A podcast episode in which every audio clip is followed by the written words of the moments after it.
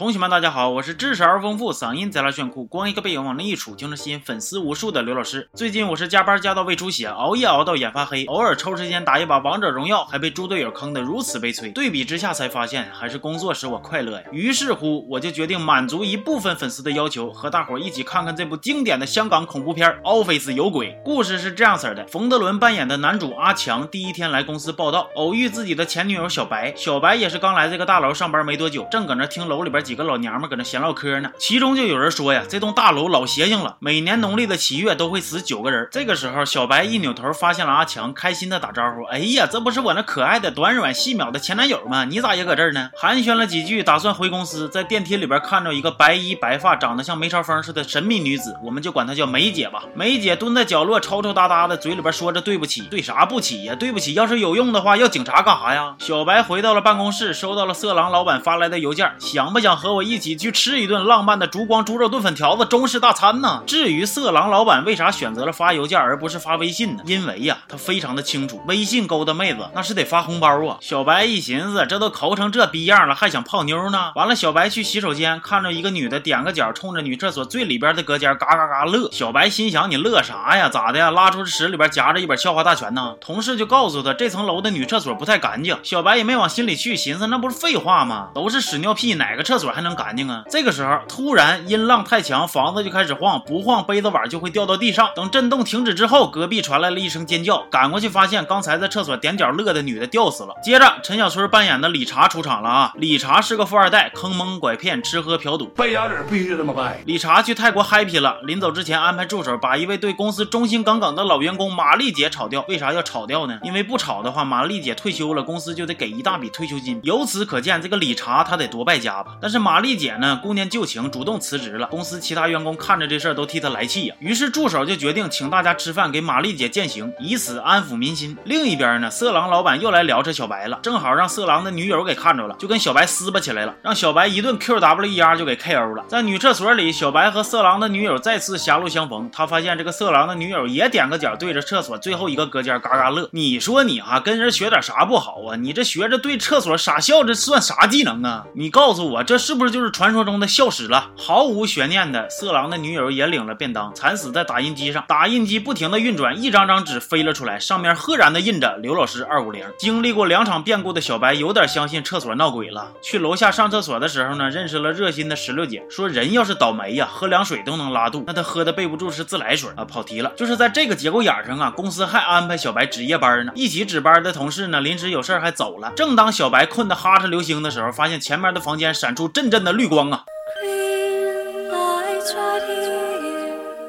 他过去发现是打印机自己启动了，这突然的惊吓让小白尿意来袭，小白就凭借着这泡尿，不出意外的经历了诸多的恐怖事件。这段呢，我就跳过去了。小白回过神开始逃跑，碰见了买夜宵的石榴姐。当他后来看见就连热心的石榴姐都被鬼魂拖走之后，小白决定反抗了，拿起了斧子准备强拆对方水晶了。小白砸开了隔间的门，看到之前死的俩女的还有石榴姐站成一排，微微一笑的问小白：“来呀，新赛季开始了，你再邀请一个过来，咱几个五排开黑呀？呃，那啥，咱接着。”说哈，这个阿强来上班了，等电梯，看着左边是阴森恐怖的梅姐，右边是美艳女郎小红。阿强不是外貌协会，他非常的清楚，女人的美呀，不能只看外貌。但是梅姐的形象让阿强完全没有兴趣深入的了解她的内在美，于是他选择了和小红同坐一个电梯，开始热情搭讪。经过简单的交流，小红就向阿强哭诉，其实俺和别人不一样，能看着鬼。刚才那个白衣服的就是鬼，他想害俺，还有俺弟。你说扎心不扎心呢？男主听了之后，扎，太扎了。一拉一扯之间，两。个人就在昏暗的办公室里做起爱做的事儿。转天，这个理查从泰国度假回来了，发现这公司里的人咋都这么怪呢？晚上搁酒吧偶遇了好友，被告知自己有五个员工都在前几天的车祸里边死了。啊，这理查就害怕了，都死了，那我看着那几个是谁呀？理查就吓得赶紧去找大师去破解呀。大师就给了他一瓶牛眼泪，说只要擦上了就能看着真相。等他回公司擦上之后呢，这么睁眼一看，嚯，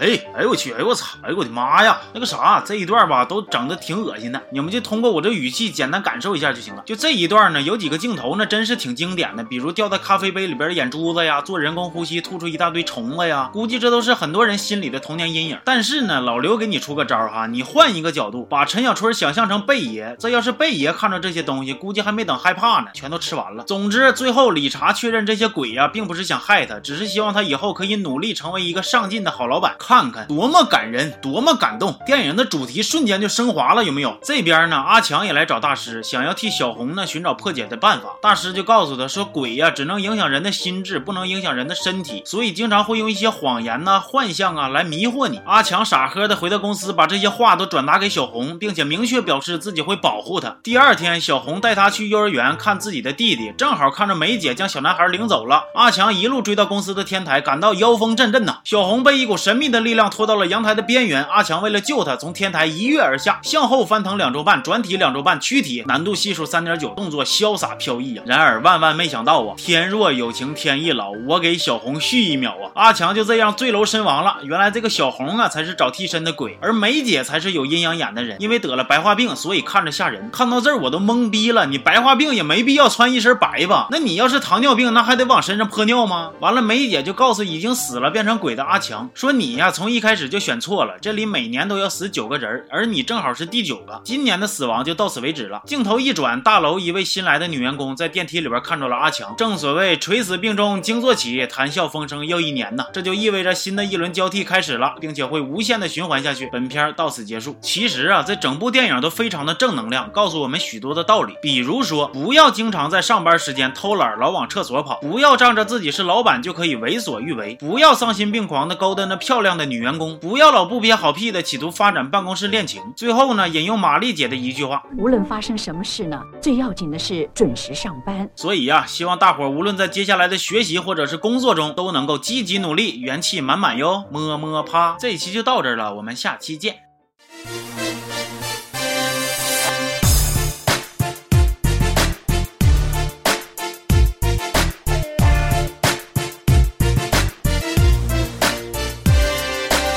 说 Office 有鬼，我是怎么都不信。这个电影打开一播放，我是一点都没快进。好多人说这个电影简直就是童年阴影，就算困得哈哧流星，看完立马清醒。咱们要说恐怖片儿，还得是以前那些经典，不像现在对付一拍就出来丢人现眼，好像是感觉人傻钱多，不坑白不坑。咱们就说这趟号的，还要不要点逼脸？无数同学都在追问 rap 哪里去了，今天我就满足你们，你们可得接好。实话实说，这词儿写出来真是有点费脑。当然，我也知道加了 rap 看起来更屌，还有很多好的鬼片，咱们都慢慢来，一气儿给你们解说出来，脸不得吓得煞白。有我在这，你们就老老实实放心，从此以后看鬼片跟害怕说拜拜。还有我就是我，你们别老瞎扯。一五年九月就开始做了，只不过就是没火，好像这个，好像那个，像不像你爸？你爸教没教你？没调查之前别乱说话。我就是刘老师，我的脾气有点怪，但是对于我的粉丝，我是百分百的爱。谁有意见直接找我，别跟我粉丝掐，否则直接拉黑。别以为普天之下爹你妈啊！Sorry，小半年没整我这迷之 rap 了，冷不丁整一回有点激动了啊。